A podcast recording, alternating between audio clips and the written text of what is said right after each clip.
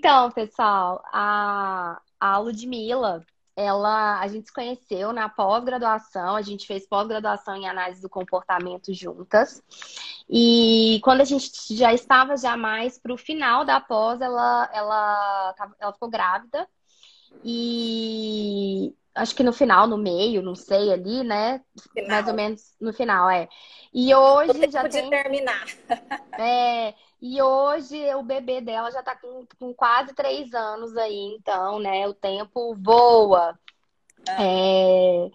Então, Lud, conta pra gente então. Você é psicóloga, você formou em psicologia aqui em Goiânia, isso? Formei aqui na PUC em 2004 então, já tenho 16 anos de formada. Esse ano faz 17, né? Jura? Gente, ah. não, assim, porque não parece, assim, não, você não parece. Pois é, menina. 16 anos. Eu demorei para me encontrar dentro da psicologia, sabe, Mi? Uhum. Eu eu sabia que eu queria trabalhar com crianças. Eu uhum. sempre soube. Sou apaixonada, gosto muito da área infantil. Inclusive, quando eu fazia faculdade, eu ia nas escolas pedir uma oportunidade para eu poder estar perto das crianças, para eu entender como que funcionava o desenvolvimento infantil na prática. E aí ninguém me dava oportunidade, porque eu entrei, eu tinha 17 anos na faculdade, né? Então, tinha muito cara de novinha. Então, eu acho que as pessoas, né, pensavam, ah, essa menina querendo trabalhar com as crianças, né? Não passava credibilidade. Não passava. E aí eu, eu falei, então eu vou trabalhar como voluntária, eu vou me oferecer, porque eu quero muito. E aí eu trabalhei em três escolas como voluntária, que o meu objetivo era aprender mesmo, sabe? Uhum. E foi maravilhoso porque eu tive a certeza que eu queria mesmo era trabalhar, atuar com crianças. Eu não sabia o que. Eu sabia que uhum. eu era criança. E aí eu tive a oportunidade também de trabalhar no programa Aprender a Pensar da PUC. Não sei se você já ouviu falar. Não. É um programa para crianças superdotadas. Hoje a gente fala com altas habilidades, uhum. né? Não usa mais esse termo mas eu tive a oportunidade de conhecer esse lado. É interessante que hoje eu estou trabalhando com outro extremo. Sim, na outra ponta, é isso que eu ia falar. Isso, né? Hoje eu trabalho com déficits cognitivos, né? Enfim, é, atrasos no desenvolvimento em geral. E eu tive a oportunidade de, de conhecer esse lado das crianças com altas habilidades. E aí lá ensinam 10 ferramentas para as crianças pensarem, para ajudar na tomada de decisões, na resolução de problemas, porque a criança com altas habilidades, ela tem dificuldades também, ela Sim. tem muita dificuldade no social, né? Enfim, mas ainda parece que não era ainda o que eu queria, e aí a minha jornada foi longa e pouco se falava sobre autismo. Sim.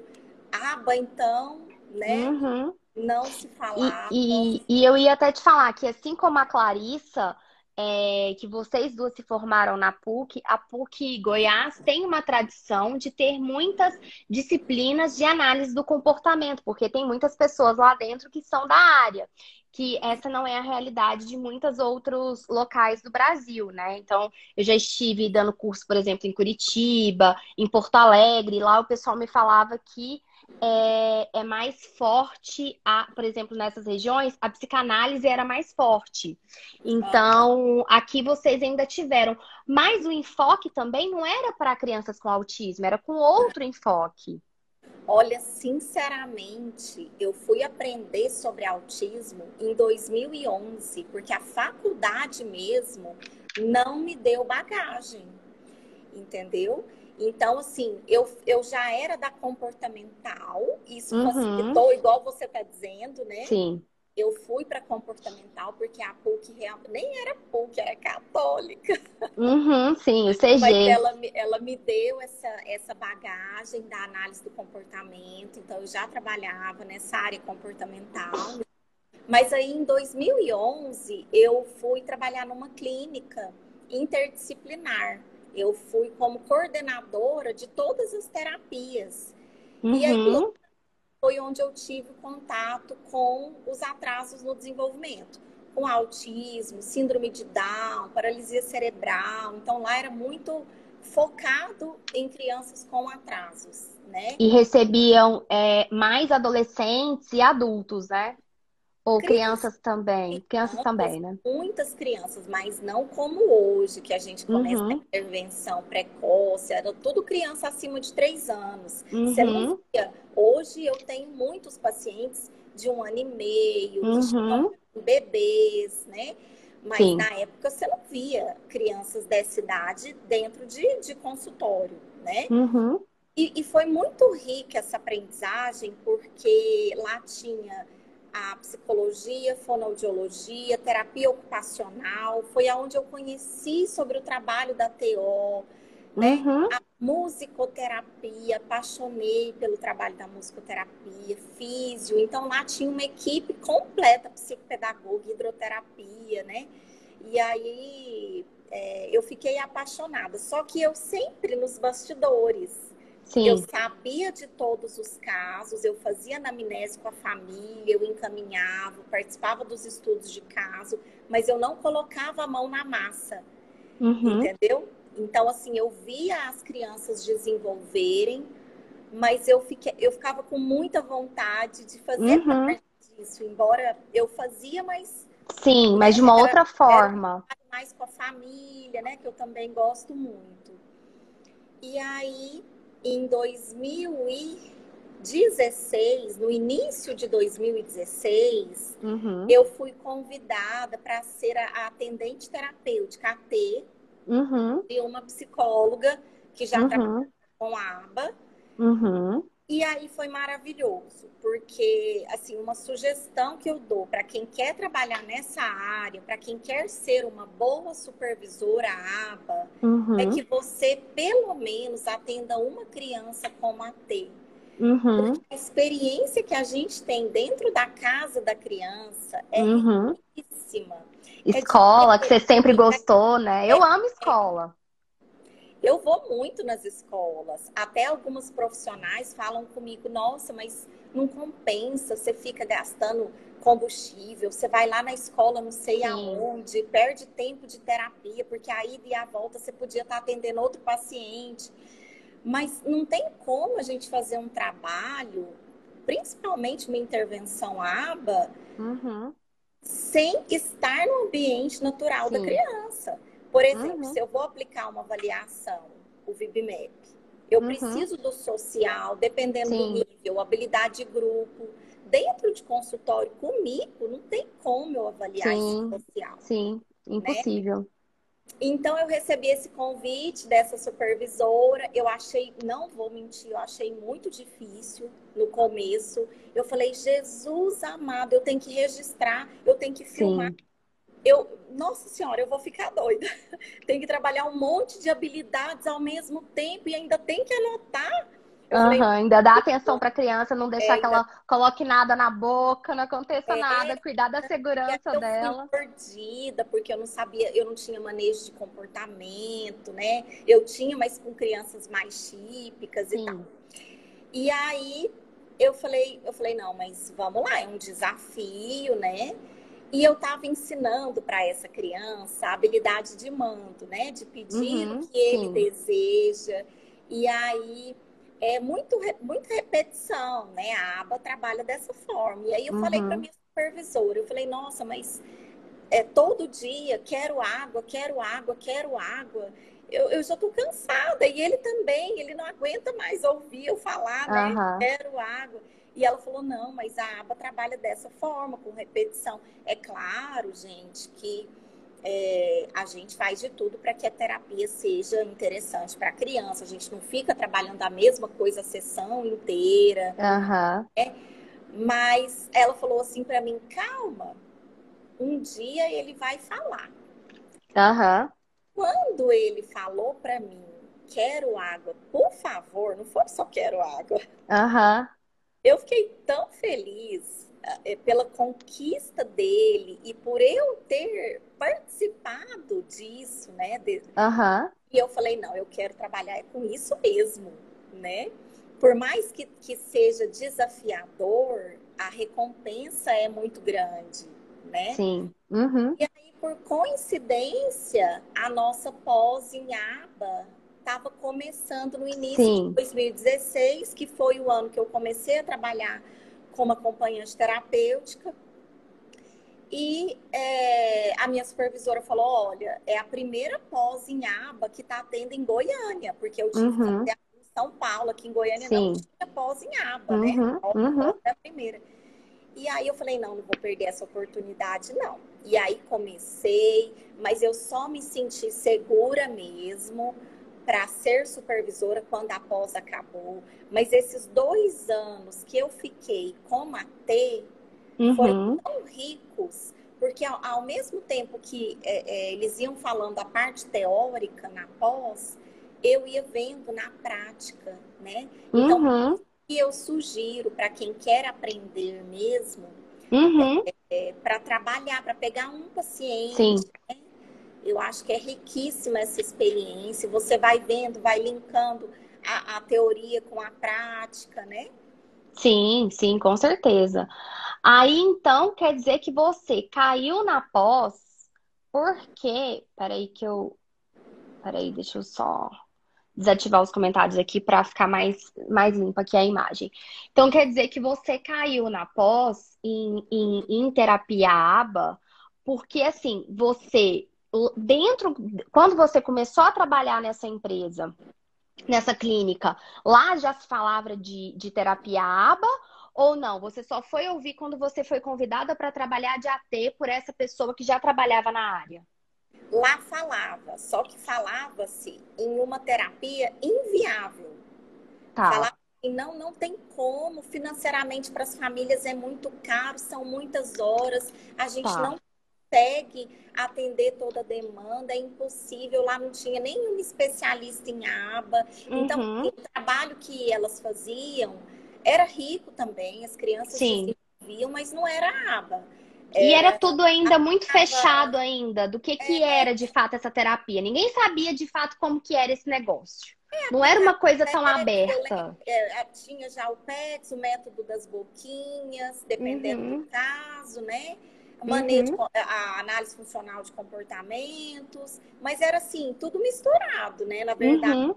a demanda ia aparecendo e a terapeuta ia fazendo as intervenções necessárias, né? Então, uhum. Então, aba na minha cabeça era uma coisa de outro mundo, assim, era algo uhum. dos Estados Unidos. Uhum. Eu falava assim, não, não, a realidade do Brasil não é essa, uhum.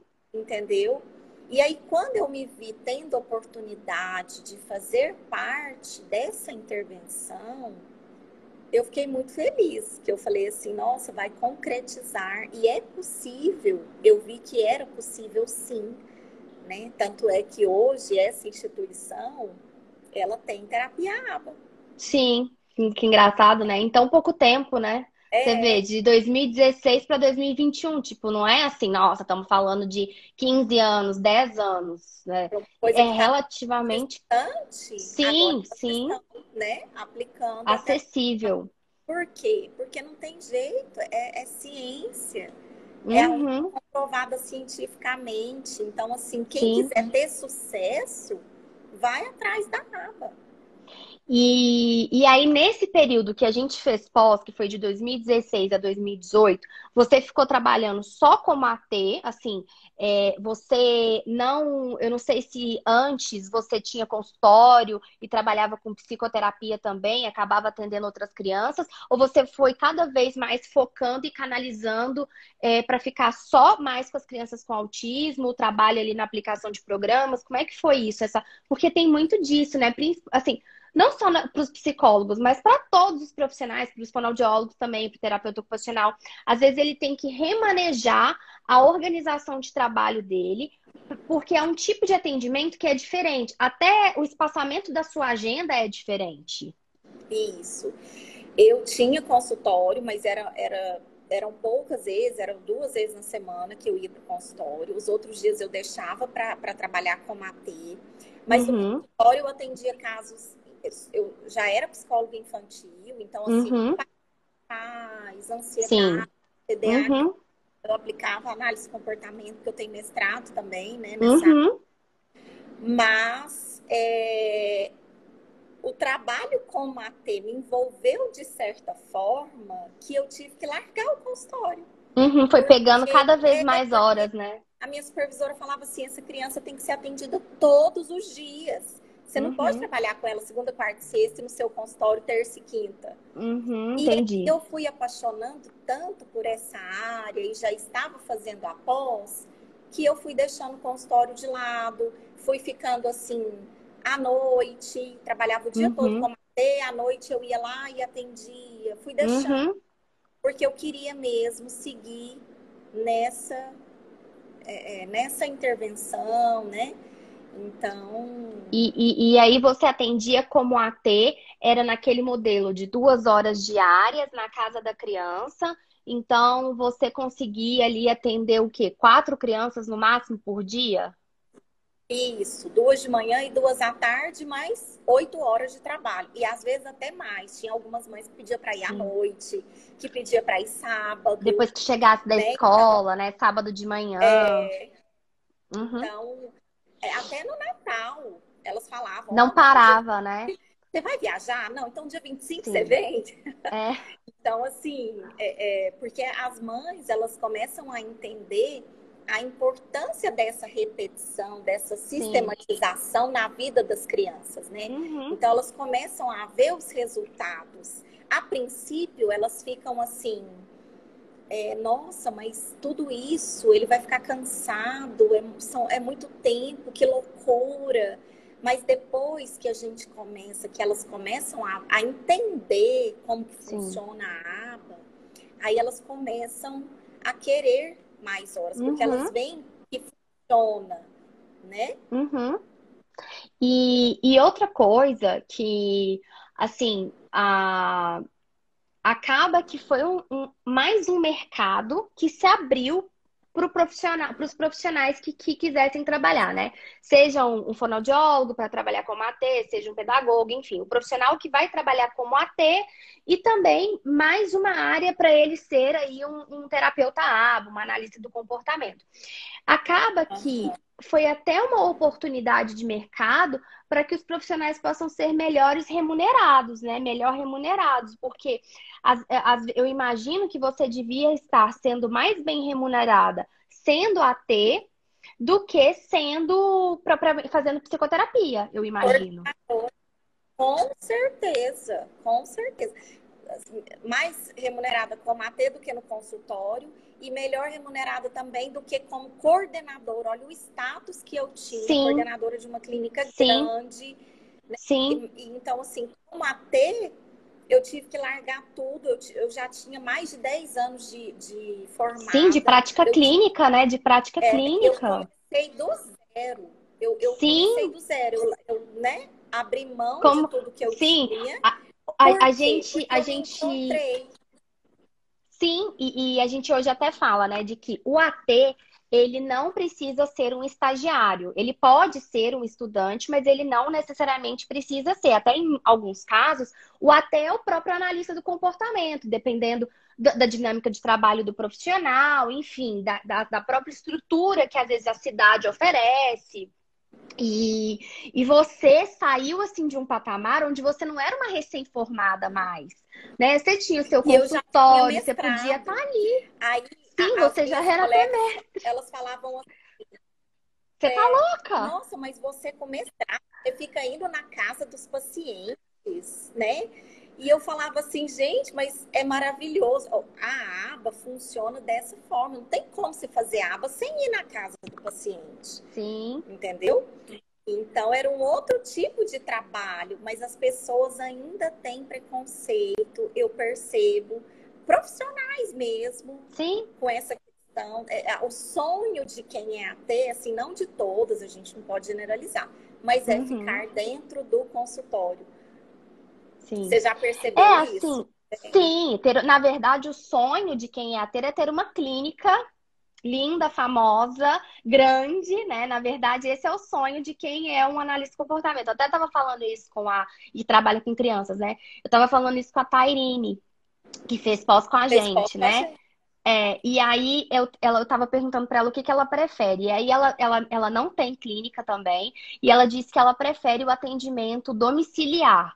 E assim, tudo, gente, tem prós e contras, né? Porque uma clínica ou um consultório que seja, ele tem custos. Então, mesmo que você não estiver atendendo, tipo na pandemia, parou tudo, a sua clínica não para de, no aluguel não para, a conta de energia, é, uma série de coisas que um espaço te demanda de custos.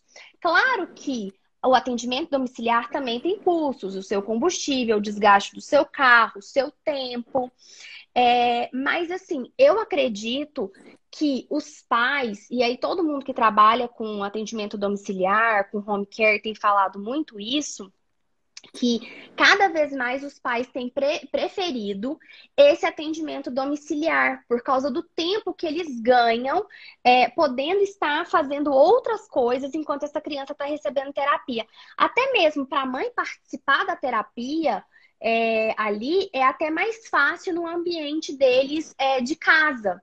Então, assim, é, eu, como mãe, sempre preferi em casa. Hoje, assim, meus filhos não fazem nada, assim, até inglês é, a gente tá, o, o Benício faz inglês aqui em casa, a professora vem aqui. E, e aí, assim, eu, é, é, até uma coisa que eu gostaria que ele fizesse fora por causa dos amigos e tudo, não dá por causa do nosso, do nosso, do nosso estilo de vida e porque a gente mora longe. Então, assim, é, o tempo de deslocamento que eu vou perder, que eu poderia estar tá fazendo tarefa de casa com ele, que eu poderia estar tá fazendo outra coisa. Aí você imagina isso, uma criança com autismo que tem que fazer tantas terapias, tantas coisas, se eu ainda for ficar com ela uma hora, duas horas no trânsito, isso porque Goiânia é uma cidade onde a gente vai para relativamente longe em pouco tempo. Agora, uma cidade como São Paulo, como Salvador, é, como Recife, Rio de Janeiro, tantas outras é, é, cidades, que isso não é possível. A família passa muitas horas no deslocamento. Então, eu acredito que o atendimento domiciliar ele só tende a crescer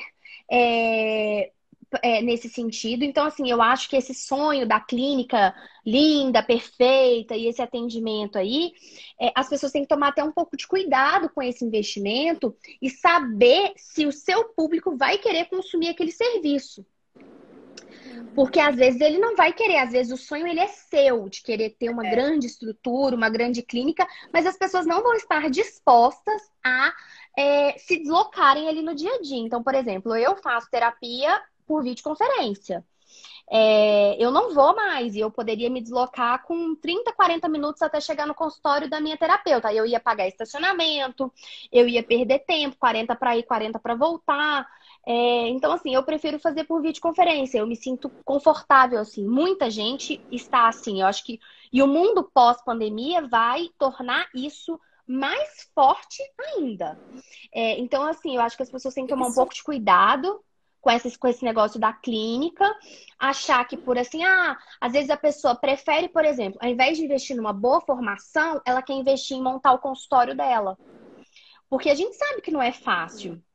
Só que às vezes é melhor você é, investir numa boa formação e você atender domiciliar ou fazer atendimento na escola, por exemplo, acompanhamento de criança na escola e tudo é, as pessoas assim tendem a ser bem, a ser mais bem remuneradas. Então, é, é, tudo é uma questão de se olhar. Eu acho que é muito daquela ilusão que vem desde a faculdade, montar meu consultório, não é? Assim, é, é, eu, não, eu não passei por isso, porque, como eu não sou da, da psicologia, mas tem muito isso, né? Comprar a sala do meu consultório, tem toda essa, essa visão, né? Esse... Você tinha. Eu tinha. É, eu tinha. Hoje posso dizer Exato. que estou realizada. Mas, mas olha o tanto que mudou, né? Hoje, por exemplo, é, como que tá o seu atendimento hoje?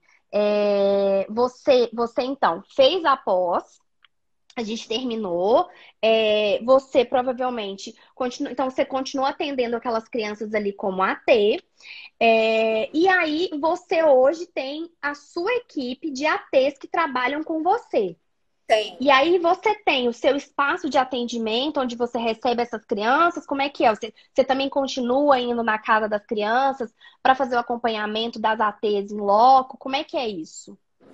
É, eu faço os meus atendimentos em consultório, né? Eu recebo os pais para anamnese, depois avalio a criança. Dentro dessa avaliação, é, eu vou na escola, eu vou em casa. É O que precisar ser feito para concluir a avaliação, eu, eu saio do consultório, entendeu? Uhum.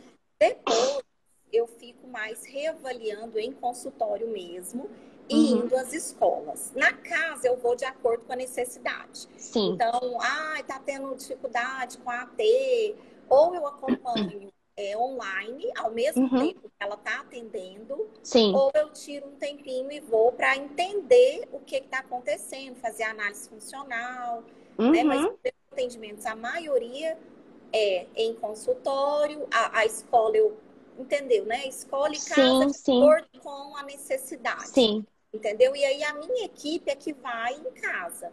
Uhum. Então, a AT vai, é, nem sempre a AT ela faz a carga horária que é necessária para a criança. Certo. Porque, porque isso envolve custos. Sim. Então, às vezes, a criança tem uma demanda de duas horas por dia com a acompanhante terapêutica. Mas o pai não tem uma condição de oferecer. Sim. Então, ele oferece uma hora. Às vezes, ela precisa todo dia, o pai oferece três vezes na semana. Uhum. Então, uhum a gente também tem que ter essa flexibilidade de trabalhar com o que a gente tem. Sim. Entendeu? E quando é assim, treinar os pais, porque os Sim. pais ficam muito tempo com as crianças, né? Então, para eles darem continuidade ao nosso trabalho. Então, vai comer, já tá treina, né? A independência, Sim. vai dar banho.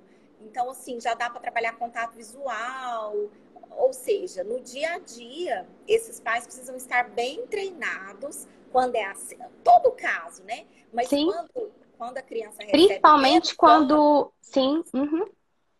Com certeza. É igual a gente, por exemplo. Ah, eu queria, por exemplo, ter um personal para malhar todo dia para me obrigar a malhar. Mas aí eu não posso pagar todo dia porque fica muito caro. Você malha três vezes com ele ou duas vezes com ele, ou ele só faz seu treino e te acompanha. É o mesmo assim. Só para pessoas...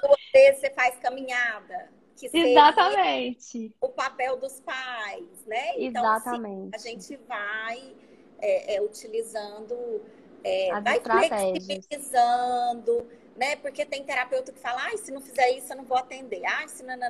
A gente tem que também utilizar de bom senso. Sim, com certeza. Ser flexíveis com aquela família, né?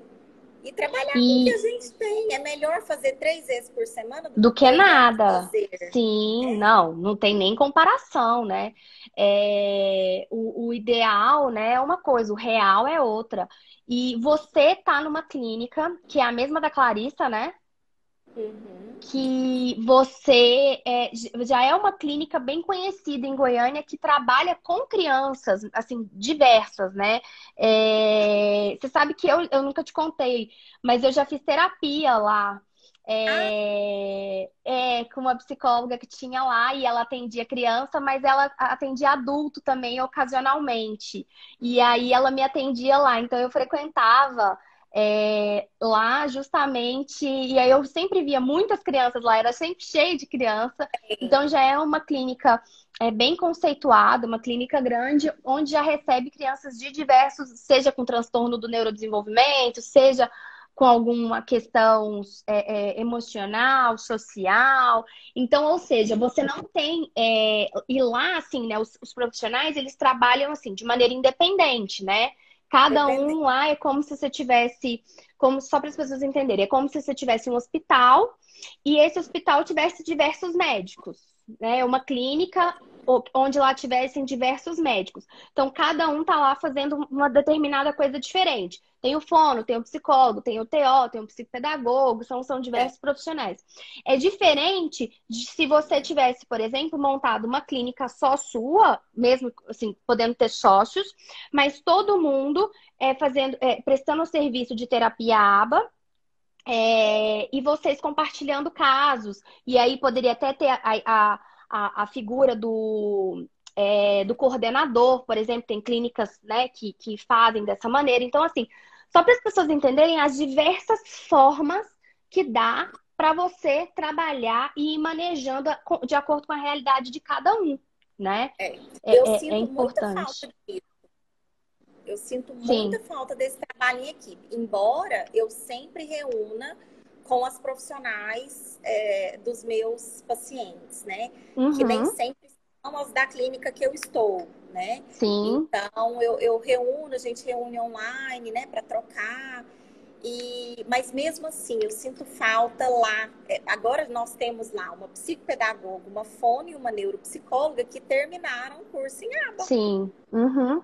Então, até a psicopedagoga sugeriu da gente começar a fazer esses estudos, porque lá tem área médica, né? Sim, tem, e, tem então, médicas, médica é, bastante conceituada. Né? Então, é, ela sugeriu e agora vai, é uma proposta para esse ano a gente começar a fazer os estudos de caso. Tudo indica que vai dar certo de acontecer. Sim. Que legal. É, mas aí, então, é, hoje você tem quantas ATs que trabalham com você? Tenho 10. Jesus. Quase caí aqui da cadeira para trás. É, e aí, só para as pessoas entenderem um pouquinho, essas suas ATs, algumas são formadas, outras não são formadas, como é que é? Eu tenho ATs formadas, eu uhum. tenho AT, eu tenho uma AT que é pós-graduada em ABA, uhum. só que ela não se sente segura de ser uhum. supervisora ainda. Eu acho isso maravilhoso. Isso aí é uma honestidade que ela tem com a criança, com a família da criança. Né? Então eu falo para ela, quando você estiver pronta, você me fala, Sim. eu te falo, porque eu vou perceber também. Uhum, uhum. Então eu tenho, é, mas todas psicólogas. É, uhum. É, Sim, acaba que como você é psicóloga, você acaba atraindo esse público. Não é que você repele, vamos deixar claro, não é, é, que você repele outros, outras profissionais, mas é que por você ser psicóloga e nessa clínica também onde você está, tem muita psicóloga, é, tem outras áreas também, mas tem muitas psicólogas lá dentro. E assim, a própria quantidade de psicólogos é maior do que a de fonoaudiólogos formados no Brasil. É, sexta, acho que foi sexta-feira que eu fiz live, eu estava até trazendo os dados de quantos mil psicólogos tem. É maior do que os de fono. Então, lógico que a gente vai encontrar mais psicólogos ou estudantes de psicologia no mundo do que de fono. Então, é, é, é, é tranquilo. Foi acontecendo mesmo. Aham. Uhum procurando as psicólogas, ah, eu estou formando, eu formei. Porque hoje, na graduação em psicologia, fala-se em aba, né? Uhum. Tá muito, e, e, a oportunidade de mercado é muito grande. O mercado então, está aquecido, né? né? Então, tem muitas pessoas que estão indo, que me mandam. É, é, Currículo, mensagem, aham. Uhum quero ser AT, como é que eu faço para ser sua AT? Mas assim, eu, eu primeiro eu encho os horários das minhas, para depois eu, eu buscar novas, né? Uhum. E assim, uma coisa assim que eu percebo muito, tem aquelas pessoas que gostam de trabalhar com criança, que, tananã, mas tem aquelas pessoas que vão por conta do financeiro. Pela oportunidade, uhum, do financeiro, uhum. E aí não dá certo. Porque uhum. ela não, ela não, ela não, se você não, é, não trabalhar com a intervenção água pelo financeiro, você não. É. O dinheiro é uma consequência de um trabalho bem feito. As pessoas têm que colocar isso na cabeça. É Sim. consequência de um trabalho bem feito. Se você fizer um trabalho bem feito, pode ter certeza que o financeiro vai vir vai acompanhar e ele vai vir, você vai ser valorizada, você vai ter melhores condições de trabalho. É, mas, assim, você tem que gostar daquilo. Até porque, assim, trabalhar com criança, não tem como você trabalhar com criança se você não gostar. Já, já começa com qualquer tipo de criança. Não tem, não tem jeito. Eu tive é. uma AT que ela levou um tapa porque ela, ela chegou, ela não antecipou para a criança, né? E aí ela chorou e ela ficou muito sentida com a criança, ela levou para o pessoal. Então, assim, eu falei, olha, você tem que fazer terapia para você poder trabalhar uhum.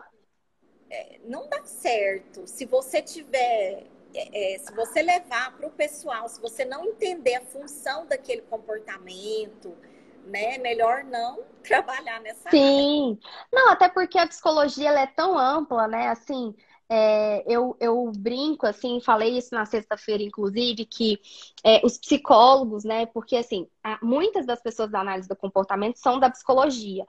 Com, com o autismo estando tão em alta aí nos últimos 10 anos, nos últimos 15 anos, a terapia ABA ela acabou ficando muito pop, muito popularizada. Não só no, no, no, esse movimento ele não é só no Brasil, nos Estados Unidos também. Então, assim, é, acaba que outros profissionais começaram a entrar nessa área devido à demanda que o mercado exigia. Então, é, nos Estados Unidos, eu sempre falo, sempre falo, nos Estados Unidos é muito comum você ter profissionais de educação especial é, sendo terapeutas ABA. É muito, muito comum isso. E, e, e, o que, que acontece? Mesmo se todos os psicólogos no Brasil decidissem que eles queriam trabalhar com autismo, eles ainda a gente não ia conseguir suprir a demanda de casos que existe. É, não dá, porque assim, eu estava olhando aqui, até falei isso na sexta-feira, que são 320 mil psicólogos formados por dados do, do CRP. 320 mil psicólogos, a maioria concentrados na, na região sudeste. Então, imagina, o que, que sobrou para o norte, nordeste, centro-oeste, que, inclu, que nós, nós estamos inclusas aí. É, imagina o que, que sobrou. Então, assim, existe uma demanda. E a quantidade de outras áreas que a psicologia, o psicólogo organizacional, a própria, a própria é, psicologia clínica, a quantidade de transtornos mentais que nós estamos tendo, que cada vez se fala mais sobre isso, mal do século XXI, depressão, ansiedade quantidade de profissionais que a gente precisa nessa área. É, então, assim, não adianta. É assim, é uma área específica que hoje abriga, agrega diversos profissionais da saúde e da educação. Então, assim, que vão trabalhar nessa área com terapia ABA, seja na posição de ser um AT, seja na posição de ser um, um, terapeuta aba ali, o titular do caso, ali, o analista do comportamento. Então, assim, eu sempre falo isso é, porque, assim, a psicologia é muito ampla. Então, a gente tem essa demanda de crianças com transtornos do neurodesenvolvimento, em especial aí o autismo, que acaba sendo a nossa área de atuação, é, que precisam de atendimento. Então, a gente está aí para suprir essa demanda que o mercado pede então, assim, mas para a pessoa ela trabalhar na área, um dos pré-requisitos é que ela goste de trabalhar com criança. É isso aí é, é o básico, né? Que ela, ela tenha, ela, ela goste disso. Em algum momento da vida dela, igual você estava contando. É, você já trabalhou em escola, né? Então, assim, é, é, já estava ali no seu DNA o trabalho com crianças há muito tempo. Então, assim, é, você já foi das típicas. É, a criança que está no espectro, ela tem baixa resistência à frustração, então ela vai Sim. ter mais comportamentos disruptivos, ela vai ter é, as birras, né? Até às vezes alta agressividade. E Sim. não é fácil, né? Então, assim, você tem que estar tá muito bem preparada, você tem que amar muito, né? A afetividade nesse momento faz toda a diferença, tem muitos Sim. estudos sobre isso, né? Uhum. Então, é, é, a forma como você lida com a birra faz toda a diferença para ela parar ou não, para ela aumentar Sim. ou não, né? Então, se Exatamente. você for um terapeuta que não tem paciência, que não sabe é, é, amar aquela criança, independente do comportamento que ela esteja apresentando. Uhum. Não, com certeza. A gente precisa é, ter esse senso, ter esse conhecimento. Então, assim, é um aprimorar contínuo. Então, assim, as pessoas também precisam entender que elas podem continuar sendo ATs, como você tem aí, uma pessoa que já fez é, pós-graduação em análise do comportamento, é, e continua fazendo o trabalho de é, é fazer a intervenção direta, que é a aplicação de programas. Eu costumo colocar aquilo de que a gente tem quatro funções para o AT. É, que é como eu formo os profissionais aqui uh, do IEAC de quatro, quatro, quatro, quatro funções básicas que o AT pode fazer. Uma é a aplicação de programas, aplicação direta de programas ABA. Outra é o acompanhamento em escola Então, fazer o acompanhamento, fazer a mediação dessa criança no ambiente escolar, seja com demandas acadêmicas, seja com demandas sociais, seja com o manejo do comportamento dessa criança na escola. A terceira função seria o acompanhamento dessa criança, por exemplo, na comunidade. É, eu já fiz trabalho, por exemplo, de ir para o boliche, de ir para o shopping, fazer esses determinados treinos, seja de habilidades sociais, seja de habilidades adaptativas, é, que é um trabalho super gostoso, que assim eu, eu amava. É, então, essa é a terceira. E a quarta seria trabalhar habilidades de independência, de autonomia, habilidades funcionais em casa, que vão para além dos programas da aba de mesinha, ou de chão, ou de brincar, principalmente com os meninos mais velhos, adolescentes, pré-adolescência, fase adulta. Trabalhar também as atividades adaptativas, funcionais em casa. Então, eu costumo colocar como que o AT ele pode ter essas, essas quatro funções aí, que são funções que a gente sabe que o mercado precisa é, de pessoas treinadas para essa área. Inclusive, eu estava até falando com a Clarissa o quanto a gente precisa de ATs que estejam preparados para o trabalho com adolescentes e com adultos. Porque a gente não tem ATs hoje, não. praticamente no mercado, a nível de Brasil inteiro, é, que estejam preparados para trabalhar com os adolescentes e com os adultos. Então, a gente assim está buscando formar profissionais que tenham essas capacidades é, preparados para lidar, por exemplo, com questões de sexualidade, é, com questões para as meninas, por exemplo, a menstruação, uma série de habilidades que não é que você está sendo uma babá, né? Eu até falo assim, é, quando você AT acha que você está sendo uma babá, é porque você não entendeu ainda qual comportamento você está ensinando qual o propósito dele, qual a função dele. Então você não tem essa clareza dentro é. de você, por isso que você está se sentindo assim. Porque quem trabalha com criança não tem jeito. Você não pode, assim, eu brinco assim, você não pode ter nojinho, você tem que estar é, tá preparado para levar no banheiro, você tem que estar tá preparado para algumas situações que ocorrem quando se trabalha com criança. É, e você também tem que estar preparado, se você se a pessoa escolher esse público de atuação dela, está preparado para ir para o outro extremo, que seriam os adolescentes, que seriam as situações, é, umas outras situações que surgem nessa, nessa etapa, onde o manejo de comportamento pelo próprio tamanho da criança é mais difícil. Então, assim, a gente está buscando formar esse profissional aqui, que vai para além de aplicação de programas ABA mais é, tradicionais, né? Hoje em dia, por exemplo, exemplo, o Dioguinho, ele tá com nove anos. Então a gente já, assim, ele, a base dele de comunicação já foi muito feita, a base da linguagem já foi muito feita. Então hoje a gente assim tá mais fazendo é, programas mais acadêmicos voltados para leitura, para escrita, voltados para o uso funcional da leitura e da escrita, ele aprender a digitar, ele aprendeu os conteúdos acadêmicos de uma outra forma. Então, assim, é diferente, né? De um programa de tato, de um programa de mando, de um programa de contato é. visual, de intraverbal. São, assim, outras habilidades que essas habilidades a gente não encontra em manual nenhum é, é, você entender de comportamento, saber como que, como que você pode elaborar um procedimento de ensino, vai muito para além de, por exemplo, realizar um VibMap, que é super importante, mas numa determinada fase. Depois você passa aquilo e você vai para outras outros desafios, que aí você precisa ter um conhecimento mais sólido é, mais, mais, você precisa estar tá mais preparada é, para o atendimento assim com esse público. Então, é esse perfil de AT que a gente está procurando formar aqui. E aí, assim, as Nossa, pessoas. É, porque assim, porque o jogo está crescendo, né? Então eu tô. E olha só, é, essas crianças todas que nós estamos atendendo, que eu sei que todas as terapeutas ABA não têm horário mais. Sim. Essas crianças crianças vão crescer. E aí, quem vai trabalhar com esses adolescentes, com esses adultos? Porque aonde eu pergunto, as pessoas não atendem. Adolescentes Sim. não atendem. Eu mesma, eu confesso para você que eu tenho as minhas limitações, assim. Eu, eu trabalho num, eu trabalhei com um adulto porque, enfim, foi uma indicação e tudo. Uhum. Mas eu, eu sou posso dizer assim, especialista mesmo, é na área infantil. Né? Sim. Então, Até porque já era seu público eu... já de muito tempo, né, Luz? É... Então, assim, eu acho que é Não, é importante eu, eu... eu também buscar capacitar, né? Como você está fazendo, porque e o futuro dessas crianças se a gente não tiver profissionais para trabalhar com elas, né? Sim.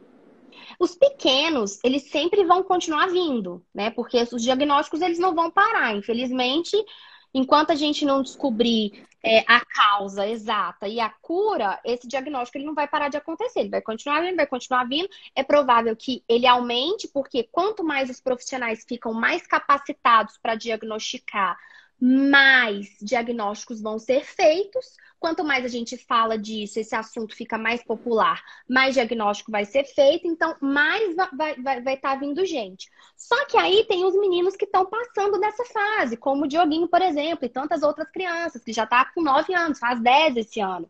Então, assim, é que já está quase do meu tamanho. Então, assim, toda aquela fase do bebê, da criancinha, aquilo já passou. Então a gente precisa se preparar. E o momento de se preparar era há 10 anos atrás. Como a gente não fez, a gente precisa se preparar agora. Então, eu, por exemplo, busquei, eu fiz uma formação em é, educação sexual é, que é um tema super tabu, que também era tabu para mim, é difícil falar é, disso, não é fácil, mas que eu fui quebrando. Então, eu fiz uma formação em educação sexual é, para pessoas com, com é, algum déficit de desenvolvimento. Então, assim, eu estou buscando me capacitar e capacitar as outras pessoas nesse trabalho para que a gente tenha profissionais preparados para isso.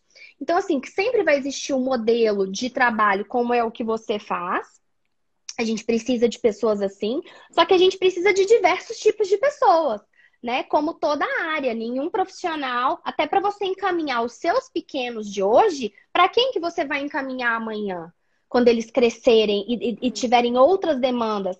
Talvez essas ATs de hoje, elas não vão conseguir é, tá nessa demanda com uma criança de 12 anos, de 13 anos. Então, a, a, as coisas elas precisam evoluir. Então, é também uma oportunidade, quem quer entrar no mercado, pegar esse trabalho que não tem ninguém capacitado.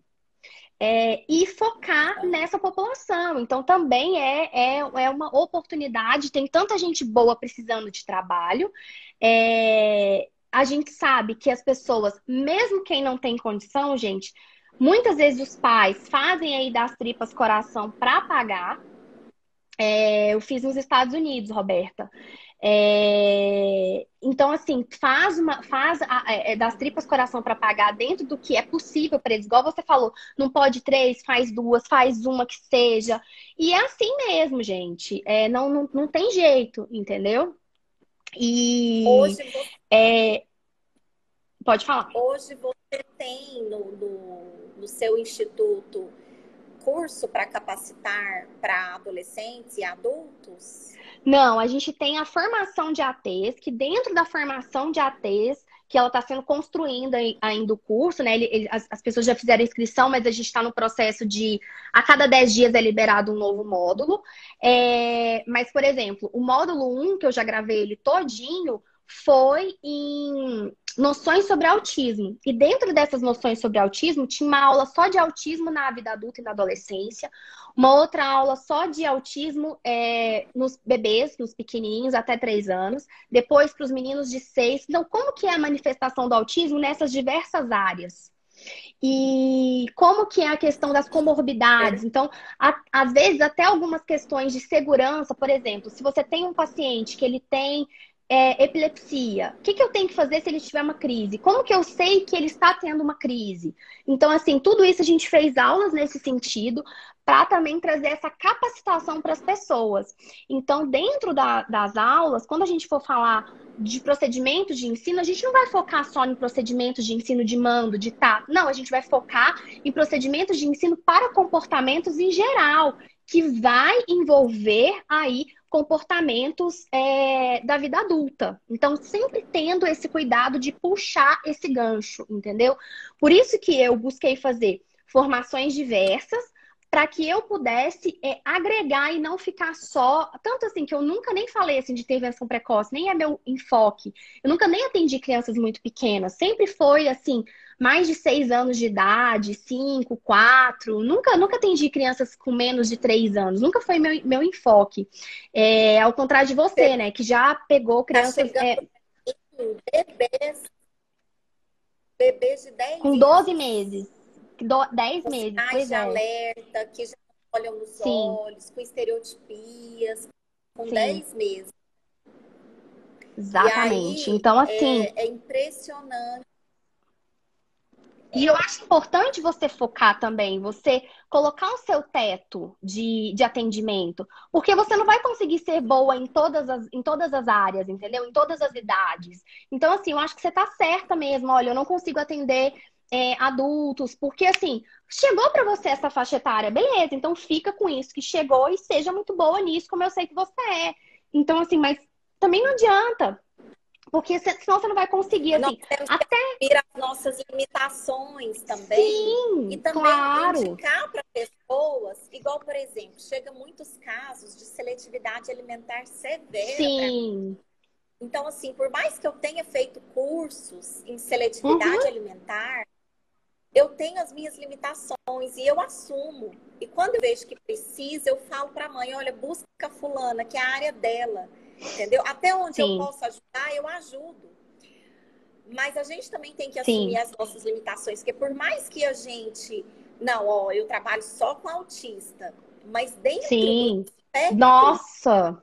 Tem muita coisa, tem muitas é, é, características, muitas habilidades a serem desenvolvidas, né? Então, assim, tem gente que fala, não, é, eu, eu sou terapeuta aba, pode ficar comigo que eu dou conta de tudo. Sim, não, não dá, não dá. Né? É, é, muito Sim. difícil. Exatamente, assim, é, eu, eu, por exemplo, a questão alimentar também nunca foi algo que eu entrei. Assim, a gente sabe, a gente lê, estudo sobre, é, até tenho aqui excelentes livros onde eu paro, estudo, leio, porque como eu sempre estou dando muita aula, eu tenho que, assim, a gente acaba tendo uma demanda muito grande também para poder ajudar os alunos, é, poder estar tá nas supervisões, é, dando ajuda, dando, assim, orientações, mas, assim, casos muito severos, é, de, assim, nossa, a criança não come nada, nada, tá com problemas de saúde por causa disso, nossa, tem que se alimentar por sonda, assim, essas coisas muito severas assim, é, não é realmente, eu não consigo também ajudar. É sempre bom ter alguém que só faça isso. Assim, a gente tem a, a, a, a noção de que são comportamentos, está sujeito aos mesmos princípios, é, mas tem muitas especificidades de cada dificuldade que é muito difícil. E tem algumas áreas que a gente naturalmente às vezes tem mais interesse e outras que menos. Então, assim, acaba que, que a gente vai vivendo assim também e, e buscando os nossos os nossos interesses e os nossos alvos, mas que a gente não vai conseguir ser boa em tudo. Então, eu sempre tive é. essa esse olhar assim de, por exemplo, nunca fui para estudar sobre muito sobre intervenção precoce, né? Essa coisa assim, ah, um bebê de 10 meses, 12 meses. Não, nunca foi muito a minha praia. Foi mais realmente crianças já mais velhas e cada vez meu interesse tem acompanhado muito o desenvolvimento do Dioguinho. Então eu sei que ele precisa de mim, ele precisa do meu conhecimento. E aí a gente vai acompanhando aí essa fase de agora vai daqui a pouco entra na pré-adolescência. Então assim, uma série de coisas. Então eu já estou buscando me preparar é, agora, né? E me fala uma coisa, as suas ATs, como que você faz o acompanhamento delas? Porque são 10. Como que você faz o acompanhamento desses casos, é, geralmente na sua rotina?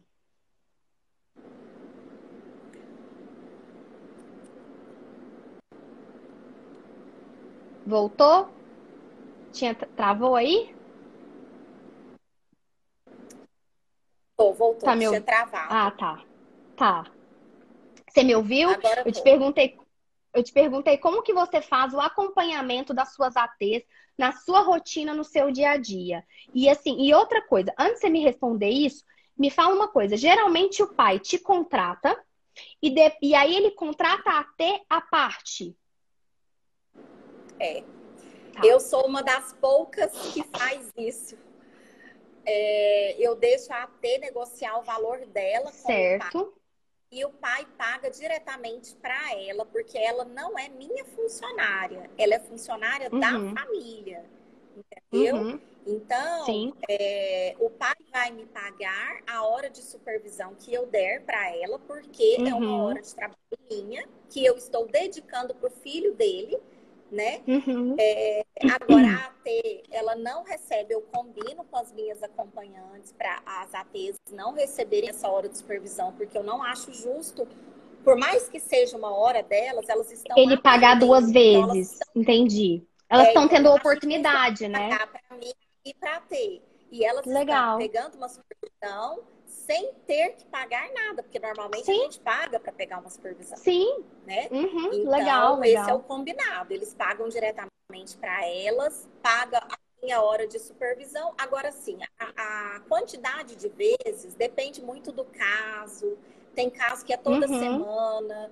Os casos que eu uhum. começo, que eu estou conhecendo, depois a gente marca quinzenal se a AT já tem muita experiência, eu espaço mais a supervisão. Se a AT está começando agora, eu acompanho mais de perto. Até para você não pesar para os pais. Isso, porque essa uhum. hora é uhum. cobrada. Então não dá Sim. também para eu falar, ah, eu vou assistir a sua sessão todo dia, porque todo dia Sim. o pai vai ter que me pagar. Sim, e, e, e, e, deixa eu te perguntar, é, mas aí tem o início, que, por exemplo, se chega uma criança para você amanhã, você está vendo essa criança pela primeira vez, você vai começar o processo de avaliação e elaboração dos programas de ensino dessa criança.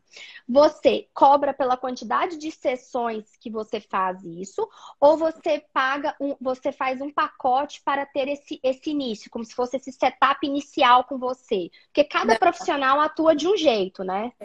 Comigo é assim, é a quantidade de sessões, é o valor da minha sessão, independente tá. se é avaliação, se é intervenção, a, a minha hora é X. Tá. E aí, se eu precisar de seis sessões. Ok, tá? ok. Ele paga seis sessões. Se eu precisar de okay. quatro, às vezes a criança é tão pequenininha que uhum. com duas sessões você consegue avaliar. Porque uma criança de um ano e meio, ela Sim. não tem muitas habilidades para você cobrar. Uhum. Né? Então. Mas é, se ela tiver seis anos, cinco anos, você já vai precisar de mais tá. sessões. É, se ela tiver. Escola, sim, sim. Né? Aí já, já são mais sessões. Então, a minha, é, a, o meu valor é a quantidade uhum. de sessões que eu gastar. E para montar os programas, eu cobro também o tempo que eu gastar. Isso então, que eu ia eu te perguntar, porque seria injusto com você, porque você passa muitas horas, que são, eu chamo de é. horas indiretas de trabalho. Quando eu comecei, eu não cobrava essa, essas horas. Eu levava uhum. muito trabalho para casa. Você ia fazer à noite, final de semana. Tempo fazendo os programas, porque igual você falou, a gente tem que pensar, porque não é um método. Não. Não tem tudo prontinho para a gente seguir é de acordo com o atraso daquela criança. E tem criança que funciona com ajuda física, tem criança que não funciona, aí você tem que ser criativa para ver qual ajuda que você vai dar. Enfim, a gente gasta muito tempo no planejamento desses programas, né? Então, uhum. o tempo que eu gasto é o tempo que eu cobro. Então, se eu levei uma hora, é uma sessão, duas horas, duas sessões. Certo. É claro que eu utilizo o bom senso né? Então, assim. Sim, existe uma confiança. Isso. É igual ah, a escola também, né? A ida à escola. Você pode gente... levar até três sessões. Isso, porque às vezes você demora mais na escola, tem uhum. trânsito. Então, normalmente, a ida à escola, eu costumo cobrar duas sessões uhum. pelo deslocamento, pelo Sim, tem um custo. uhum. né? Então. Sim. Por isso que até você busca, assim, fazer as idas na escola quando realmente precisa. Mas, assim, também não deixando espaçar um período muito longo, né? É, mas observando, claro, a capacidade financeira da família. É, de, você busca fazer um ajuste aí no que é melhor para todo mundo, com certeza. Às vezes a família fala assim para mim: não, não vai na escola, não, que eu tô apertado agora. Aí o que, que eu faço? Eu falo para a T: olha, essa semana você vai menos dias para eu poder ir na escola. A gente tem Entendi. que ter esse jogo de cintura. Olha, eu não vou dar supervisão essa semana para eu poder ir na escola. Então a gente uhum. ajuda a família também, sabe? Uhum, uhum.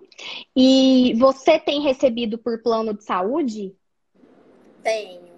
Antes tinham as liminares, muitas, né? uhum. né?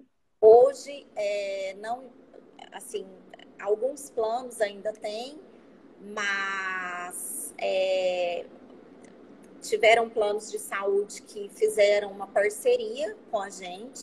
Uhum. Da hora que eles pagam é, é maior. Menor? Ah. É menor do que a particular, né? Tá. Uhum. É maior do que o que eles pagam. Normalmente. Pra, é, eles fizeram. Numa sessão de psicoterapia. Eles não tinham especialista em aba. Sim. Quando eu fui fazer esse credenciamento, a minha agenda estava cheia. Uhum. Eu pensei, pego, não pego, nossa, mas eu já tô com uma agenda cheia, particular, para que que eu vou uhum. mexer com o convênio? O que que acontece? 80% dos meus pacientes, acho que 90%, tem convênio, entendeu? Sim. Uhum. E, e, tudo paga terapia, a maioria com dificuldade. Né? Sim. Né? Então, assim, tive um pai que falou para mim: não, eu vou vender minha casa para eu te pagar, uhum. para pagar, uhum. para me pagar, não, mas para pagar todo o tratamento. Sim. Isso dói da gente ouvir. É uma carga ruim, né? Parece que é um dinheiro até que não faz bem, né? Dá vontade de você atender todo mundo sem cobrar. Sabe, eu, eu tive que fazer terapia por causa disso porque Sim. é o meu ganha-pão também. Sim, né? você então, também assim, tem um filho para criar, tem família.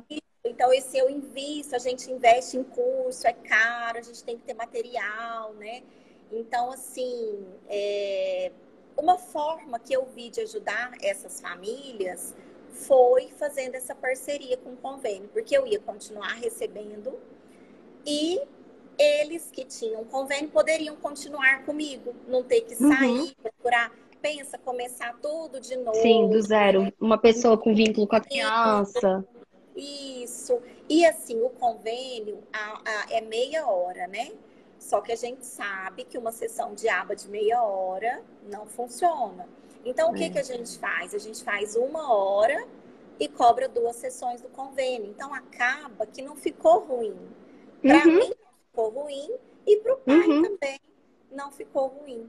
Entendeu? Sim. E uma vantagem que o convênio tem é que como saiu aquela lei que agora não pode, os convênios não podem limitar mais a quantidade de sessões, né? Uhum. Então agora os pais podem fazer terapia todos os dias, os filhos, Sim. né? Você tem uma maleabilidade de. Pelo convênio, olha Sim. que maravilhoso entendeu? E eu recebi uma ligação do pessoal do convênio, não foi nem eu que fui atrás. Eles me ligaram perguntando e tudo. E eu não me arrependo, sinceramente. Eu não me arrependo. Eu estou ajudando muitas famílias e eu também estou ganhando o meu Sim, dinheiro. você tá, você tá é, é, é uma relação ganha-ganha, né? E todo mundo que é da saúde pode fazer isso, porque é, se você, se o profissional for da saúde, eles estão reembolsando. Tem alguns locais que eu já ouvi falar que de profissionais que são, por exemplo, analistas do comportamento, que não são da saúde, que são da educação, que têm recebido é, pelo convênio, mas porque via de regra, principalmente convênios que são associações médicas, só pagam profissionais da saúde porque é uma cooperativa médica. É, mas, devido à lei da oferta e da procura, algumas regiões, eu já fiquei sabendo, por terem liminares na justiça, é, o convênio estava pagando para profissionais que não eram da saúde. Mas, assim, quem é da saúde está super bem amparado, porque são muitos os pais, até tem pai que às vezes vai fazer o plano de saúde depois que o filho tem diagnóstico de autismo, justamente tentando ter é, reembolso de terapias. Eu, eu, é muito engraçado que a maioria das pessoas ah, tem plano de saúde. Quando eu chego na farmácia e a pessoa me pergunta assim: você tem plano de saúde? Eu falo que não, porque eu tenho seguro saúde hoje, eu tenho Bradesco. Eu não tenho mais o plano de saúde normal, que é a Unimed, que todo mundo tem. Aí eu falo assim: não, não tenho. E aí as pessoas me olham assim, até achando estranho, né? Você não tem plano de saúde? E eu falo assim, não, eu tenho, eu tenho seguro saúde. É, porque por uma série de questões para a gente foi mais é, benéfico é, ter seguro saúde do que o plano de saúde.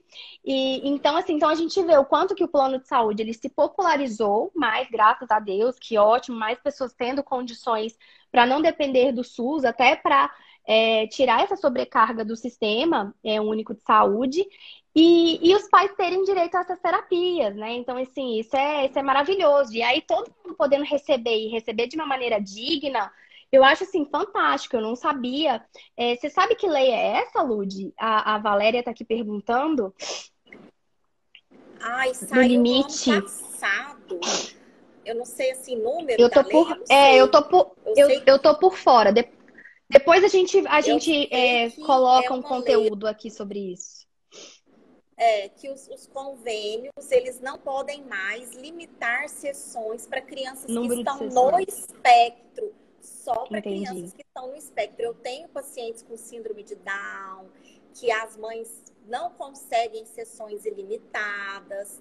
É, pacientes, inclusive, às vezes mais comprometidos. Sim. Com paralisia cerebral. Isso é péssimo, né? Então, assim, essa lei, ela tinha que ser para todas as crianças com a Ela não foi nada inclusiva, né?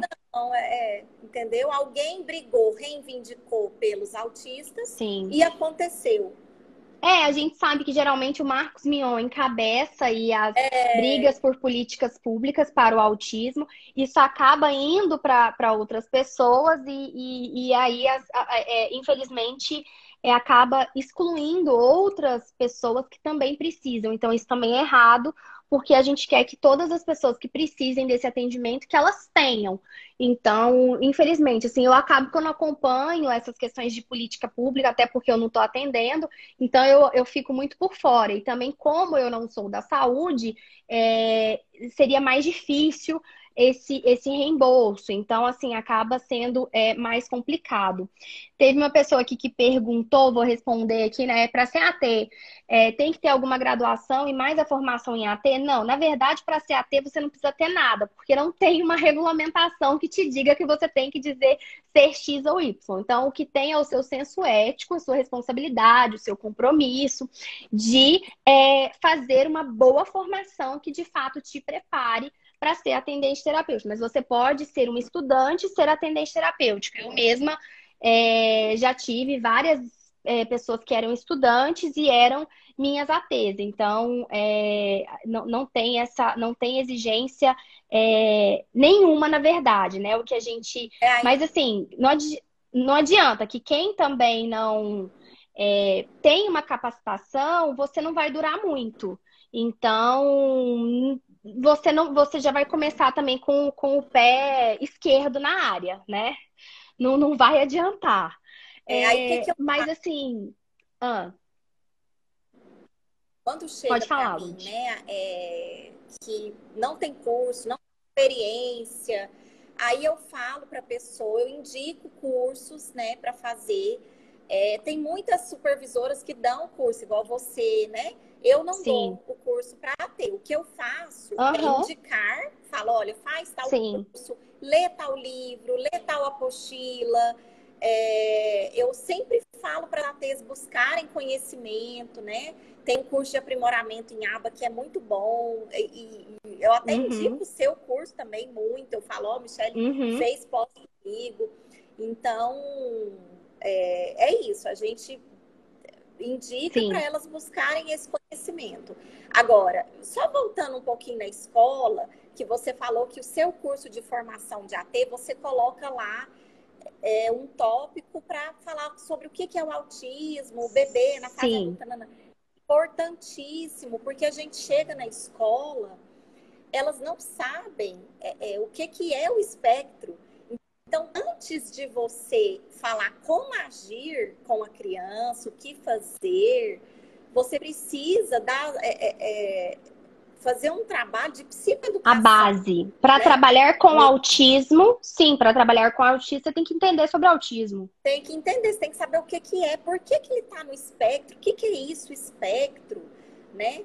Então, antes de qualquer coisa, é, é explicar o conceito. Sim, você sabe que é, a, a, a, base do curso, assim, por exemplo, os RBTs, que são os técnicos comportamentais nos Estados Unidos, é, eles têm é, cursos lá para se tornar RBT. Só que são cursos que enfocam demais só em análise do comportamento e não no autismo em si. E, e também não no enfoque de acompanhamento do ambiente escolar, como que você faz o registro desse ambiente escolar, é, como que você faz o manejo, essa, essa mediação. são tantas coisas que a gente tem que, é, é, é, que a gente tem que preparar o profissional que tudo que eu sabia que na prática a gente precisava que aquela pessoa soubesse, eu coloquei no treinamento. Então, assim, nem nos Estados Unidos, os cursos de RBT não tem essas coisas que eu coloquei. Assim, era um, era um módulo que ele está com 11 aulas, é, só de noções básicas sobre autismo. É, eu, eu, nem entrei em análise do comportamento. Eu admiro muito o seu trabalho. E você vai vir dar aula aqui com a gente. Você vai ah, participar, você já está fazendo aqui, ó, tô te fazendo publicamente o convite. Você vai vir primeiro, eu vou te convidar para uma prática supervisionada com os alunos, para a gente falar dessas questões práticas que a gente está conversando aqui. É, essa questão do mercado e tudo, você já está convidada, a gente vai marcar. E, e, Obrigada. E a, de nada. E você vai vir dar aula aqui com a gente, viu? Você já está aí convidada. É uma honra. Olha, eu vou falar e... por que, que eu admiro o seu trabalho, por que, que eu admiro os seus cursos. E quando eu vou te indicar, a primeira coisa que eu falo, ela é mãe de uma criança autista. Porque isso faz toda a diferença. Você está tirando os obstáculos do caminho que você já percorreu. Sim. Entendeu? Então, o seu curso, ele é completo porque você já rodou muito, você já buscou muito. Então, você já tá, ó, se tem vários caminhos, você já foi ali, já foi ali, você já sabe aonde que funciona, aonde que não funciona. E Sim. é uma coisa, só de ser mãe de uma criança que está no espectro, você sabe que são cursos sérios, né? Sim, é uma responsabilidade, né? Assim, a gente não. É, é, eu, eu, eu, falo assim, eu falo abertamente, eu falo, olha, eu brinco, né? Falo assim, como boa marqueteira que sou, eu vou indicar os meus cursos, claro, mas eu falo assim, olha, eu, eu tinha outras formas de poder ganhar a vida. É, eu podia estar trabalhando na empresa dos meus pais, eu sou filha única. É, eu saí da empresa dos meus pais para me dedicar é, ao Dioguinho, especialmente com o autismo, porque eu estava grávida do Benício. Mas, assim, eu sempre trabalhei. É, então, assim, eu tenho a empresa dos meus pais, que eu poderia estar lá até hoje. É, sou filha única, não tem ninguém ali para assumir aquilo. É, os meus pais falam que os meninos vão assumir. É, e aí, é, então, assim, eu poderia estar ganhando dinheiro de outra forma, vivendo a vida, trabalhando como toda pessoa honesta e digna tem que trabalhar para ganhar a vida, né? Porto, né? Exatamente, é. Então, assim, eu poderia estar tá, tá ali, seguir esse caminho, é, mas não, eu queria fazer algo que realmente eu gostasse muito, que me desse prazer, que eu pudesse ajudar meu filho, que eu pudesse ajudar outras pessoas. Então, assim, eu teria plenas condições de continuar ganhando a vida de outra forma. Graças a Deus, tinha oportunidades muito boas para mim, muito promissoras, é, mas eu escolhi sair, assim, foi difícil romper, até quebrar a expectativa dos meus pais como filha única, eles contavam comigo, é, foi, né, toda uma preparação desde criança que eu tô nessa empresa, essa, criança, essa empresa existe, eu sou de 88, a empresa é de 91, então, assim, eu praticamente nasci lá dentro. É, então, assim, eu teria outras formas é, de, de poder continuar trabalhando. E era um trabalho que eu gostava também. Sempre fui empreendedora, sempre gerenciei pessoas e tudo. Então, assim, é, eu mudei de área pela necessidade, porque eu precisava, é, o meu filho precisava de terapia, a gente não encontrava essa mão de obra, e eu, e eu acabei me identificando com dar aulas, com é, tornar a vida dos profissionais mais fácil. Porque a gente sabe que é muito difícil você encontrar alguém que queira te ensinar, que queira te passar tudo, que não queira esconder conhecimento e tudo. Porque há 10 anos atrás não era assim pop dar curso na internet, ter perfil no Instagram, levar conhecimento, informação. Não tinha, não tinha tanto isso. Então, assim, eu tô nas redes sociais desde 2015. É, foi quando eu criei a minha página. É, então, assim, são, é, são, é muito tempo, assim, nessa, nessa trajetória, buscando, e aprendendo, e quebrando a cara. Então, assim, eu sei o que, que os pais buscam num profissional. Eu acho que quando eu trago essa visão para o profissional e falo assim, olha, dá esse serviço aqui, faz dessa forma, mas também dá o seu valor, coloca os seus limites. Eu acho que é, é muito bom, porque ele consegue sair muito mais afinado para o que o mercado quer dele. E o que eu quero é o sucesso deles. É, o sucesso dos meus alunos é o meu sucesso. É, sempre quando eu peço para eles falarem do que, que eles acharam do curso, do que, que agregou, eu não quero que eles falem sobre mim, que eu sou muito legal, que eu sou, que eu sou isso, que eu sou. Não, eu quero Você conseguiu aprender? Você conseguiu ter resultado? Você conseguiu implementar aquilo? Você está com a sua agenda cheia? Você está atendendo seus pacientes? Você está se sentindo seguro? Então, hoje mesmo eu assisti um depoimento de uma menina falando assim: hoje eu estou muito mais segura na minha prática. Pronto, é isso que eu quero ouvir. Eu durmo com meu coração cheio de alegria e durmo com a minha cabeça tranquila. Quero colocar minha cabeça no travesseiro, quero ficar com a minha cabeça tranquila, com a minha consciência tranquila. É, quero, claro, que é prosperar, mas é, de uma maneira correta o quanto cada aluno seu, quantas crianças eles vão ajudar, né? Exatamente. Exatamente. Então, assim, é, é, é, muito, entendeu? É muito bacana isso. Então, assim, isso não tem preço. Eu não conseguiria atender tantas crianças assim. É, e eu tenho uma questão de sanidade mental também, assim, que eu brinco, que eu falo assim, olha, gente, se eu conviver com autismo o dia inteiro, dentro de casa, e também eu conviver com crianças com autismo Fora também, assim, essa é uma carga assim que não é fácil, você tem que estar muito bem emocionalmente. E é, é, como mãe, a gente tem os nossos altos e baixos. Então eu também, assim, não podia ter uma carga muito grande de, de atendimento, porque eu, eu tenho essas demandas é, mais específicas com o Dioguinho, né? E tendo outro filho também, é, tem todos os problemas emocionais que uma criança que é irmão de, de outra, que tem autismo, tem, carrega, que eu tô enfrentando agora, que assim, tô até querendo mandar o Benício para psicóloga. Justamente por quê? Porque ele já está demonstrando sinais comportamentais de um irmão de uma criança com autismo que tem lá suas demandas. Que volta todo mundo pro Dioguinho. Né? Exatamente. Né? Tão focada nele, né? Isso, Exatamente, não é fácil. Que tem, que tem todas. Dois, né, passam por isso. Ainda mais assim, nos seis anos de idade, ele tá com seis, então aquela fase assim da alfabetização, de entrar no primeiro ano, pós-pandemia, depois de um ano todo fora da escola, muito apegado com a gente, muito apegado comigo, com o pai, querendo ficar só junto.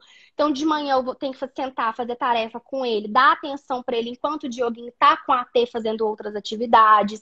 Então, assim, é muito puxado. Então, é, quem me acompanha aqui sabe, eu trabalho sete dias por semana, é, é muito pesado, é gravar aula de madrugada é, é estudar de madrugada. Então, assim, é, é, bem, é bem complicado. Assim, são escolhas, mas eu sou muito feliz com elas.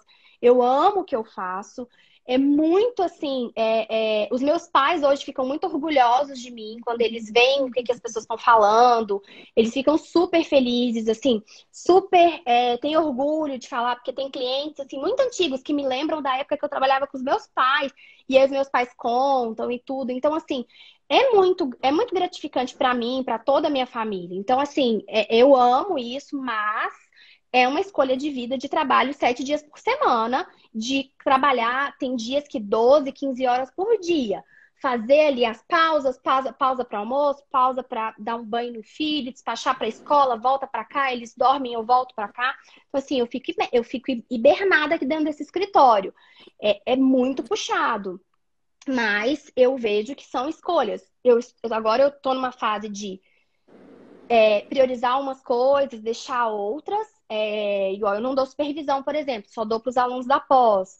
Então, assim, justamente porque não dá tempo, eu prefiro dar atenção total para os meus alunos, para quem é meu aluno, e os nossos conteúdos gratuitos que a gente sempre faz por aqui. Então, assim, são escolhas, mas por outro lado, eu estou formando um monte de gente para colocar no mercado. Então, assim, não sei se você sabe, inclusive até vou te fazer o convite para você se cadastrar, mas a gente inaugurou uma plataforma que é mais focada aí nos nossos alunos, mas você está convidada, que se chama especialistas.iac.net.br. Lá a gente está fazendo um mapeamento dos profissionais pelo Brasil. Então lá tem o contato do profissional, tem os diversos profissionais no mapa do Brasil. Então os pais, o nosso site é o nosso Pois é. A gente tem, assim, milhares de acessos por causa do blog, as pessoas digitam no Google e aí caem lá. E aí eles vão poder encontrar profissionais dentro da nossa plataforma. Ótimo, muito bom. E aí eles podem filtrar. Na semana da comunicação, já fiz Ah, pois é, que começa amanhã. É, então, assim, a gente vai conseguir ajudar, porque eu recebo, assim, muitas perguntas das pessoas. Ah, eu preciso de um profissional em tal lugar, preciso de um profissional em tal lugar. E aí, eles vão poder acessar e ter o contato direto com o profissional. O profissional vai deixar o Instagram dele, o WhatsApp, o e-mail, enfim, todos os contatos do profissional para que o pai possa entrar direto em contato. E lá o profissional já vai colocar: eu sou especialista em tal coisa, sou especialista em tal coisa. Ele pode colocar: sou especialista, por exemplo, em adolescentes, é, sou, é, é, enfim, a, a, formação que ele tiver. Então, lá com a fotinha dele, bem legal, sabe? Tipo aquele site de médicos que eu esqueci o nome. Doutor. Doctoralia. Isso. E outra coisa legal é que os pacientes podem qualificar os profissionais e deixar reviews para eles. Então, eles podem deixar reviews. Exatamente, exatamente. E aí eles podem deixar ali, colocar, olha, os pais, é, é, ah, eu adoro esse profissional, ele foi muito bom. Ou quem não teve uma experiência boa só toma cuidado, né? O que, que vai falar para depois a pessoa não te processar e tudo. É, mas esse não é o nosso intuito, né? O nosso intuito é que a gente consiga juntar bons profissionais com pais que estão, que precisam é, de atendimento. Então, o nosso, porque fica muito no boca a boca, eu tenho que procurar é, e tudo. Tá, né? Eu acho. É. A gente tem que ajudar essas famílias, porque o que eu vejo na nossa área é muita competição, né? Então, uma querendo ser melhor. E nem precisava, porque tem tanta criança. Para todo mundo, tá todo mundo com a agenda cheia, né? Mas só você ser bom no que você faz. Porque não adianta encher a agenda, que se você não for boa, você vai esvaziar ela rapidinho, né? Exatamente. Mas tem para todo mundo. É só você Exatamente. ser bom no que você faz, né? Exatamente. A demanda é gigantesca, gente. Então, assim, não precisa de ninguém brigar com ninguém, porque a demanda é gigantesca. Então, assim, de alguma forma você vai ser encaixada e se você for boa, você vai encontrar o seu lugarzinho ali especial para você. É, então, a gente teve ali, né, que eu, eu fiz, é, fiz live com a, com a, com a Patrícia, Fono. Ela tá lá trabalhando para um convênio e no consultório. Você tá no seu consultório com as ATs. Então, assim, cada um foi ali é, se colocando ali no lugar e tendo o seu lugarzinho ao sol. Então, todo mundo pode ficar bem tranquilo. É, eu vou colocar, Marília, o site, depois eu, eu coloco aqui nos stories. É, o site de especialista. Depois eu te mando, Lud, para você se cadastrar lá e deixar seu contato, porque para os pais Ótimo. poderem te, te procurar. É, vou, vou mandar vou... para todas as meninas. Porque eu recebo Oi? muita perguntas, muitas perguntas sobre é, quem atende autistas adultos, adolescentes. Então, sim. eu vou indicar, né, pra... Sim, sim, sim. Eu conheço uma a pessoa gente... só em Goiânia que atende. Sim. E a Clarissa tem que ir para essa área, porque ela teve a experiência aí com o filho dela. Eu vou, eu vou doutrinar ela para ela ir para essa área, porque eu acredito que ela pode ser uma ótima é, é, formadora aí é. de profissionais. Ela tem experiência, mas é. aí pode cair naquilo que você falou, né? Exatamente. né? Dela ter casa. Sim. E, e né? Sim. Né? Ela até que consegue equilibrar. Ela falou sobre isso aqui com a gente na live, que ela tenta dar uma equilibrada, é, até porque o André tem outras é, atividades dele, enquanto isso ela atende outras crianças. Mas assim, ela é muito boa para falar o ponto de vista da vida adulta, é, porque é, o que ela viveu, né? O André tá com 25 anos. E aí, ó, a Kena que é, tá perguntando, sou enfermeira, eu posso fazer análise de comportamento? Pode. Inclusive, sabe o que, que eu fico pensando? O quanto você imagina você ter um atendente terapêutico, enfermeiro, para trabalhar com autistas mais severos na adolescência e na vida adulta? Ensinar as questões de vida funcional, autocuidado, porque geralmente o enfermeiro tá mais preparado para isso, tem um, um outro enfoque, assim, sabe?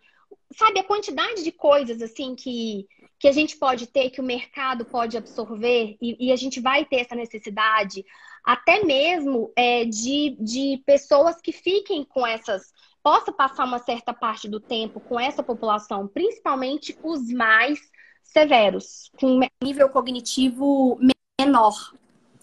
É, então, assim, a quantidade de, de, possibilidades que existe quando a pessoa se apropria do conhecimento. Então, assim, pode, qualquer pessoa, na verdade, pode é, eu sempre assim gosto que as pessoas que vão estar engajadas com as pessoas com autismo, que vai ser ateu, que vai fazer, eu gosto que as pessoas é, sejam da saúde ou da educação. Assim, eu acho que é uma base legal para se começar, tá? É, então, seria essa a orientação. Uh, deixa eu só responder aqui uma última pergunta, então, para a gente finalizar. Eu posso fazer esse curso para acompanhar meu filho? Ele é autista? Sim, assim, eu. Formação. Peraí, que tá travando aqui. Eu não tenho mais. Opa! Eu não tenho mais cursos de. Ixi, o negócio travou aqui. Eu não tenho mais cursos de formação que são exclusivos para pais, mas eu vejo a formação de ATs como uma boa base também para os pais. Mesmo que alguns módulos não tenham tanta relevância para os pais, porque a gente vai falar de, também da colocação no mercado de trabalho do profissional e uma série de coisas profissionais. Mas, tirando essas partes, o restante vai ser bem útil para os pais é, também. Lud, eu tô muito feliz de falar com você. Eu tô, assim, é, muito feliz, assim, de saber dessa questão do plano de saúde. Eu não sabia de todas essas questões. Eu tô, assim, muito, assim, feliz mesmo. Orgulho de ter sido sua colega, de ter te conhecido. São as, as coisas boas, assim, esse meio. Ele traz algumas surpresas desagradáveis, mas ele também nos traz outras muito agradáveis. Então, assim, a gente vai combinar é, porque eu tenho certeza que você vai agregar muito aqui com os nossos alunos e vai ser um prazer te ter aqui, porque eu sei que você já teve experiência de sala de, sala de aula, de dar aula, de, de ser didática, e eu acredito que a sua experiência assim, vai agregar muito, muito, assim, queria te agradecer o seu tempo, é, você tá aqui, então, pessoal, convido vocês aí a seguirem a Ludmilla, espero que ela poste eu aí o dia a dia no perfil dela. É, posta pra gente aí depois seu dia a dia, a gente vai querer saber como que são as coisas. Tira aí um tempinho aí, faz uns stories, faz uns, faz, faz uns posts pra Ai, gente poder você sabe que eu não movimento meu Instagram. Gente, eu peço até desculpa para vocês. É a minha limitação. eu preciso investir no Instagram, porque eu, eu fico muito em consultório, fazendo os atendimentos e programas. Já sou o contrário da Michelle. Então, mas eu vou investir, porque eu acho legal a gente levar conhecimento para todo mundo, né? É, vou começar a, a, colocar. A gente mais, vai esperar, eu vou, eu vou cobrar. E olha, eu quero te agradecer, viu, pela oportunidade, pelo convite. Fiquei muito feliz quando você me convidou para fazer essa live, tá? Eu gosto muito do seu trabalho, sou uma admiradora, já falei aqui, né? Então eu que agradeço bom?